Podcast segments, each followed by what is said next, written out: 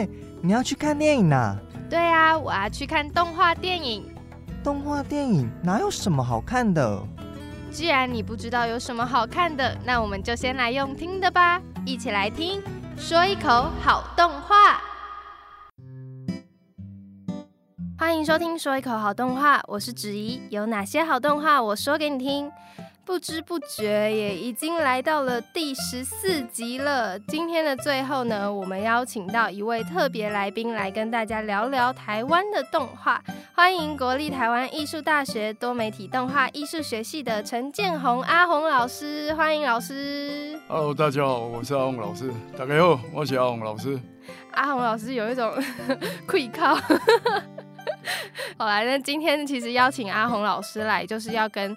大家来聊聊台湾动画。其实台湾动画这一块，相对我们这种比较一般民众是比较没有说太了解或太熟悉的。那阿红老师他有一段很特别的经历，我今天也特别想要了解，就是曾经有在红广公司里面工作。阿红老师当初是为什么会进到红广去工作呢？是大学出社会的第一份吗？哦，没有，其实我要在这边跟你们你声明一下，因为我没有，我不是大学毕业，我高中也没有毕业，所以我我应该说我高高职念到一半我就没有念了。然后就专心都在做动画这个工作。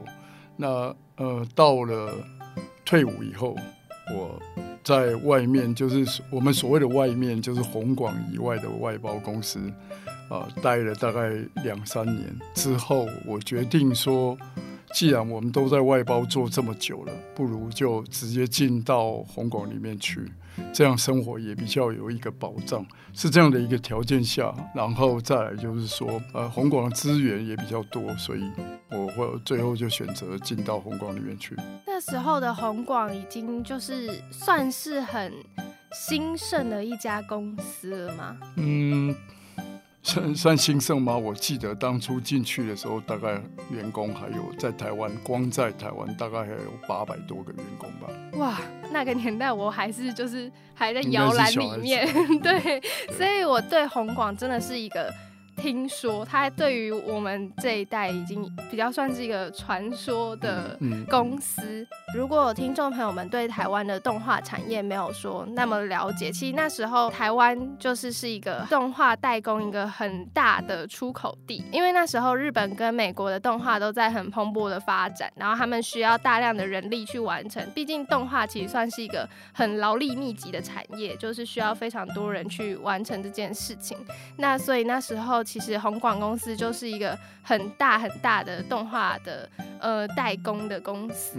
那那时候阿红老师去红广主要是负责什么样的工作呢？还是其实你们不会有分哪个部门，就是每个环节都要了解这样？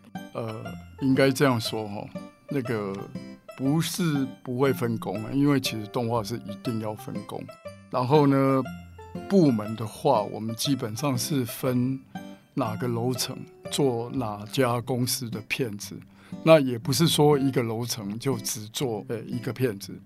好，他有可能一个楼层要负责两两三个片子，呃，有些时候呢，这个楼层做的片子有可能都是同一个国外的公司的片子，因为这样子的话，他们的在风格的统一上会比较一致啊。嗯，对。那我负责一开始我进公司的时候，其实我是当一个动画 check，就是动画组长。那负责的工作就是动画画好回来，我必须检查他的动作顺不顺，然后在他们没有工作之前，我必须先把啊上游下来的工作啊先做一个造型的统一，统一完之后再发给。动画他们去做，然后去盯他们的进度，这是一开始的工作。后来有一个机会，我就接触到我的老师，叫康庆和导演。嗯，好，他现在在北艺大动画系，他当时在规划一部动画长片。我跟他接触之后呢，他只跟我讲了一句话。其实当初我是准备要离开公司，好去做游戏。他就跟我讲一句话，他说：“我们做动画的人很难得有机会可以做。”电影长片，所以我建议你可以试留下来试试看，嗯所以我就毅然决然的就把它留下来。对，嗯，其实真的，因为呃，我之前也采访过一些，不管是以同样也是教授的，或者是说也有新锐的动画导演，其实大家的目标好像，身为动画人的有一个最重大的目标，就是希望可以做一篇长篇电影。但是说真的，台湾的长篇电影其实还没有到那么的。呃，完整，或是说大家还不是说像吉普力或迪士尼那么容易被接受，就是被一般大众接受。那对于这方面，就是阿红老师，你有什么看法？我我觉得我看到您的眼神露出了一丝丝的担忧。没呃 有吗嗯应该是有了，因为我觉得最大的问题就是说故事。嗯呃，我觉得这一块这个环节在台湾，不管是做动画还是电影，我觉得说故事这件事情，其实说真的都是最大的隐忧。嗯然后呢，要不然就是呃导演把方向弄偏了，然后要不然就是他觉得这个好像是市场想要的，但是事实上每一个人都年轻过哦，我我觉得在这一方面应该多听听年轻人的一些想法跟建议，但是呢，在制作上应该要回到一个基本面，应该像。捕鱼一样，把网撒下去之后捞回来，有很多很多的不一样的的种类，你就必须在里面去挑到最好的。然后呢，呃，说实在的，台湾的编剧其实不是真的懂动画，因为以前我们那个剧本写出来，竟然还会出现像那种卡通频道里面那种呃撞声，那种叮咚康那种东西。嗯他们认为那个就是动画，但是我们明明画的就是一个青少年的动画，怎么会出现这一种？啊，就是好好幼稚的那种感觉目标群众有点搞错了。我们本来应该是属于 Animax 的节目，结果它呃竟然是用 Cartoon Network 里面的表演方式，啊这个就是很多人的理解，就是动画就是呃兔给小朋友看的。对，嗯兔宝宝、唐老鸭这一种，嗯事实上不是。嗯然后呢，近些年来有很多呃，我们都看日本动画很多嘛，对不对？嗯，没错。那我们可以从中间发现一件事情，其实日本的讲故事，他们是一个很成熟的，嗯当然跟美国比起来，那还是有很大的距离的。嗯哎我我个人是这样认为的，我觉得最大隐忧不是在技术面，而是在讲故事这方面上。嗯，其实说真的，在故事上面，我其实也认同阿红老师的看法。我自己是一个对完全不会做动画的人，我可以这么说了，真的完全不懂做动画这件事情。但是毕竟就是身为一个也正在读媒体业的，然后就会其实，在做这十四集下来，也会发现说，有的时候在不管是写脚本或在查资料什么的，也会发现说，就是台湾动画在故事上面的确相对的会有一些。薄弱，就是你没办法从里面拿出太多他想要表达的意思，反而就是很平淡的这样过去了。虽然这样也没有说，嗯、哪里不好，或我真的没有要责怪台湾动画意思，我很怕等一下就是我的在下面评论区就 大家就是说什么你你就崇洋媚外啊什么的，没有，真的没有。但是真的台湾动画其实不管是我这种一般民众，或像阿红老师，是已经是在动画就从教学这上面上从业十年，然后也之前在动画公司待过，都会觉得说台湾动画其实更重要的一块就是在故事这方面真的要去加强。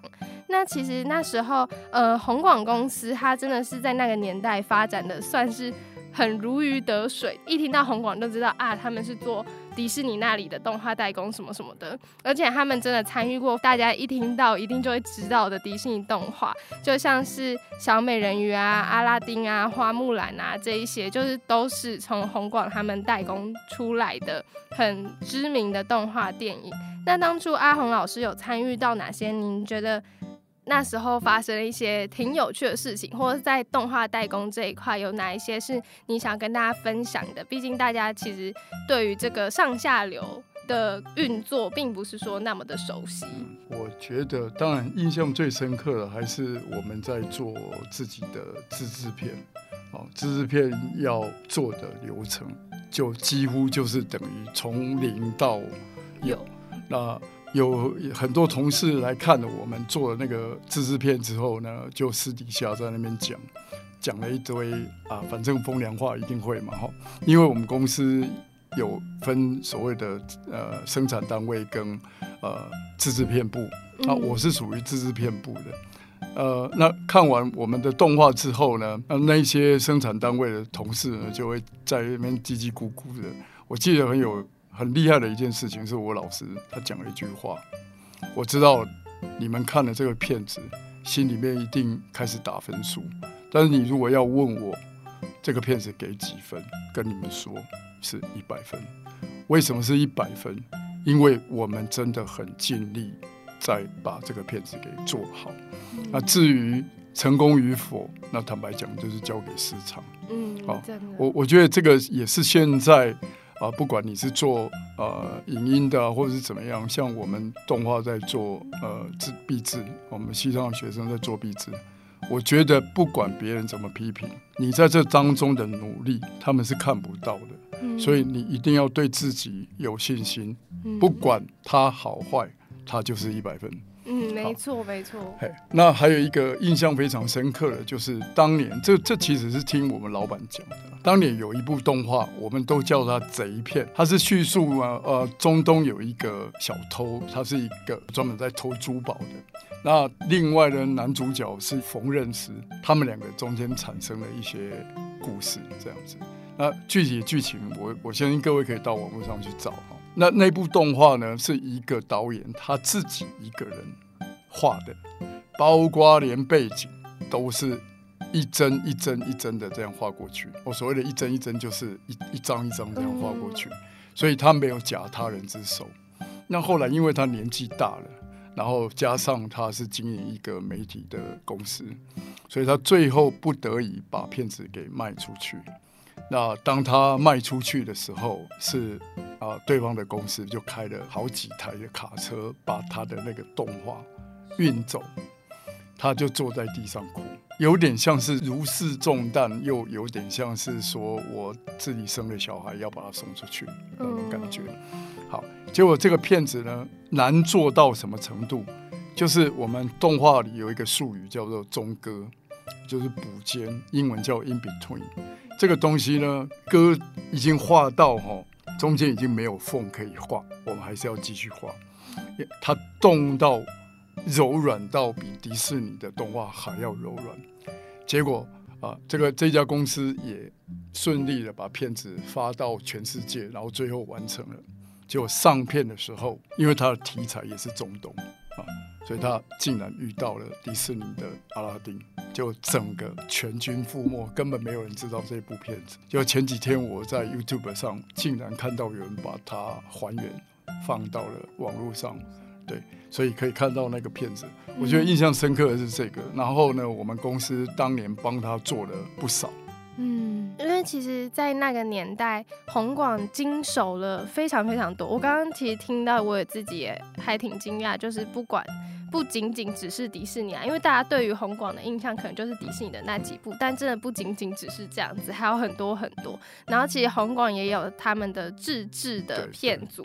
那时候我觉得红广的呃阿红刚刚提到的那一个老板就是王中元。王中元先生，对他其实是一个很有野心的人，我觉得。我我觉得除了野心之外，我我觉得还要再讲一个，嗯，他其实是很有梦想。嗯，真的。因为我觉得做一件事情，如果你没有梦想，你只是把它当成是一个职业，我我相信这样的人，他心里面只会一天到晚换工作。嗯，因为你只是把它当成工作，所以你会换工作，你停留不下来。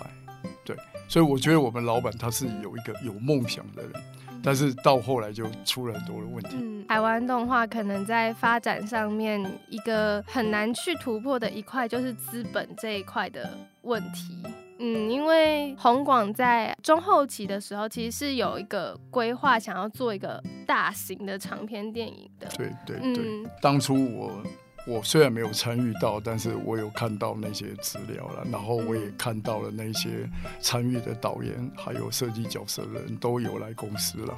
我事实上是有看到这这一件事情，就是有你你所谓的中后期，就是我进去的时候刚好是在中间偏后段，然后开始走下坡。嗯。所以就是在大概那一个时间。对，其实那个那个如果真的做出来的话，我相信虽然可能不能跟迪士尼比啦，但是我觉得那个片子如果做出来的话，应该是会让呃全球都看到。台湾的动画实力了，嗯，真的，因为我之前的呃那个集数里面也有介绍到很多的台湾动画，包括。那时候我童年的回忆其实就是魔法阿妈，因为魔法阿妈出出的那个时候刚好就是我小时候，就是正在正在看各种 动画的时候。然后魔法阿妈也是有最大的问题，就是在资金上面跟人力上面这两个。对，这个 这个其实我大概了解一点点哈。小小弟老师，如果你有听到这个节目的话，你来你可以来帮我修正了哈。一开始。小弟老师有到红广来，然后是我们王宗远老板带着他到各个部门来参观。那他原先是希望说在台湾可以制作，然后红广来来赞助他。那事实上，老板那时候我们王老板他也有兴趣要赞助他，但是唯一的条件就是他，我觉得这有点不太合理啊。他他希望说。呃，小弟老师把东西放在红广就好了，他可以不用来管。但是小弟老师认为说，这个东西是我的小孩，怎么可以丢着不管？嗯，啊后来他可能经过别人的介绍，就到韩国去制作。后来帮他制作这些的呃前期的团队，其实都是我们以前红广的同事。那那些人我也都那些前辈们，我都我也都认识。对，所以其实。我觉得最最可惜的就是这一件了。如果当年红广当时的实力是可以用技术来赞助他的，嗯，那小弟老师也可以在里面参与整个制作的话，我相信这个片子可能会比。原本做的更好，嗯，因为当时就是丢到韩国去嘛，小弟老师自己写那个绿表，哦，这绿表这种东西，其实坦白讲是一个二 D 动画导演非常资深的人要去写这种哦呃表演的东西，就没想到小弟老师自己要下去写，那其实是很痛苦的事情，嗯，那个那个表演是说，我起立走路，我要画几张，那自己上面写，嗯，好，所以是很痛苦。一个经验啊，如小丽老师如果真的有听到啊，我我希望你能能来帮我补充修改。对，我也希望 没有啦。其实我觉得阿红老师讲的很好，因为嗯那时候其实我自己虽然。魔法阿妈真的只是一个观众的立场，但是小的时候其实就已经有被他震撼到。可是到长大之后就看了越来越多，其实也是因为动画每一年每一年都在进步，不仅仅只是日本或是呃美国，其实台湾的动画每一年每一年都有在进步。那现在在回溯的时候，魔法阿妈的故事其实说真的是。台湾动画里面数一数二，我很喜欢的故事，不管是题材的创新度也好，或是它整个的流畅，其实都是一个很完整的一个故事的剧本。是，嗯，但是很可惜的就是那时候其实真的在人力跟资本上面，其实有不太好说，就是 反正就台湾动画做动画的人，其实基本上会经历的东西，就是在这方面上面。我我我我觉得哦。台湾动画也有个很大的问题，嗯，呃，就是如果你跟我是不同门不同派，我可能就是不希望你知道我在干什么。哦，我觉得这一个很大最大的问题，然后就变成说，我们两个虽然是不是敌对的，但是我也不希望你知道我在干什么。哦，呃，我觉得这这其实也是一个问题啦。嗯，那至于。技术上来讲，我觉得在台湾的水平上已经很足够了。呃，这怎么讲？某些地方还是不够了。嗯，但是其实以那个年代来说的话，台湾的水平，我觉得一定一定是全球数一数二的技术上面。我们公司有一个原画师，他已经是可以画到跟迪士尼电影版的水准是一样的。嗯，对对对，而且而且他还是厅长哦，因为他。听不到的关系，所以一些流言蜚语他可以不用去参与，所以他可以更专注、更专注的在这上面。对，所以我期许这些你们，就是说不要认为自己先天上有什么不足。我觉得你可以因为这样子可以更专心、更专注。真的，其实刚刚阿红老师也有提到很多，就是一定同业上面都还是会有一些稀稀疏疏的声音，对，所以其实有的时候真的不用太在意别人怎么说，有的时候就是自己要相信自己，然后做就对了。但是 也不能不在意别人。对啦，对啦，对啦，因为这样就会让自己台湾的环境 越越来越封闭了。对对对。那其实那时候台湾呃是全世界最大的动画出口国，但是刚刚有提到，就是这真的有一点。往日荣光的感觉，对，没没有关系，反正我已经，我们已经是上家之权。嗯，那其实，呃，那时候阿红老师身为当事人，您觉得台湾动画代工由盛转衰的原因到底是什么？我这样说好了，嗯，因为因为有个长长辈曾经这样跟我们说过哈，他说世界上绝对没有意外这件事情，嗯，它绝对是累积。不断累积，然后最后变成这个点。那我觉得，因为我是一直参与到他要换换东家之前大概两三年，所以其实我看到整个红广最后是怎么样啊结束的哈。我觉得应该跟投资有很大的关系，就是让红广开始。运作上出问题，那这一些运作的问题，不是说我们今天技术突然消失，还是说这些人员流动太大，而是老板开始付不起薪水啊。但是呢，我觉得我们公司的员工还都有一个忠诚的心，嗯，一直撑撑撑到最后啊，就是才没有办法才离开。嗯，对，那时候其实发生非常非常巨大的事情。但是公司的同事一直撑，一直撑，都觉得说我们公司是有希望的，我们公司的能力都还在，人也都没有散掉，那为什么我们不撑下去？这其实也是这十四集下来，我发现动画产业可能大家一般观众看到就是啊很欢乐啊，大家好像就是每一天很开心的样子，但真的是没有，真的。我们我们进到公司就是坐在那边一直工作，一直工作。对，嗯，而且不管不仅仅只是台湾，其实国外的动画公司每一个都是一个比一个更操劳的。我我我觉得在这方面来讲，我觉得日本是最最可怜的。早期他把东西带到台湾来做。然后呢，呃，也让他们日本动画可以每个礼拜都播出。那但是你看现在，他找台湾台湾人技术又他满不满足？嗯啊，那找韩国，曾经他去找韩国，他他说韩国虽然画的可以，但是呢，他价钱太高。嗯啊，那更早之前。他们是把东西拿到中国去代工，嗯，他们称中国那边称这个叫做航班片。所谓的航班片就是礼拜一早上飞过去，然后礼拜五再飞回日本，嗯，然后在日本拍摄、摄影、做做后置，然后播放。但是他现在连连中国大陆那边都已经没有办法去发包了，为什么？因为他们自己的产业自己起来了哦，对，所以谁要帮你做？嗯，对不对？他自己内销内内销就够了，我不需要再去帮你代工来赚钱。那日本就找不到人可以做，嗯，甚至连画那个背景美术都找不到人。但是背景美术这一块其实是最缺的，因为大部分做动画喜欢动画的人都是在画角色。如果真的不转型，最后还是死胡同。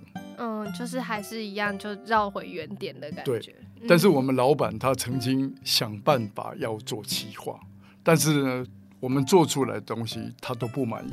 我就举一个例子好了，他现在东西开发出来，他就拿去国外，国外客户很喜欢，他自己又不喜欢，那回来又叫我们改，改完客户又不要。哦，就有一天他回来，那时候公司已经走到比较后面了。他说：“哎，阿红，你帮我找一下。”他就念了一段英文给我，我就帮他在网络上搜寻，就一跳出来，我说：“这个好丑。”他说：“对呀，赚了好几万美金。”这家公司叫那个 Loading，跑出来那个角色叫做海绵宝宝。我心里面就在想，董事长，这个东西如果是我们公司自己设计的，一定被你丢到垃圾桶。蜡笔小新如果放在那边都不动，大家都觉得是小屁还是什么东西啊？嗯，但是他动起来，我们声音给他赋予了他生命之后，他就是另外一回事了。没错，对不对？如果你当初相信你的员工，不要再把它当成都是你的孩子，你就是看着他长大，然后他没有成长，嗯，你错了。我们这些人当年跟你讲，柯南这个漫画可以带带你进来，甚至帮他做成动画，你不相信？嗯，你看现在赚多少钱？我们当时就有这样的眼光，你有看到吗？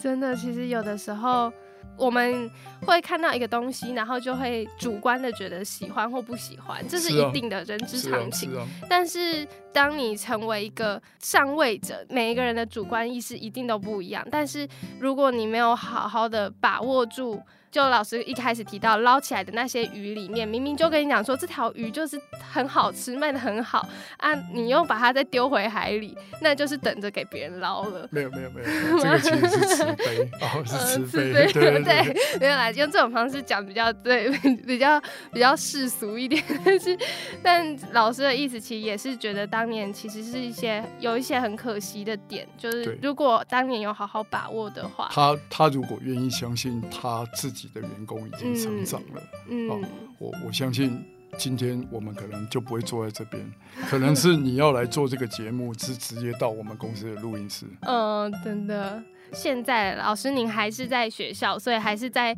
培养一代又一代的动画的人才出来。那您觉得现在台湾动画还能怎么样的去走下去，或者说您觉得大家要怎么样去再更努力吗？或者说去找出一个自己未来的道路呢？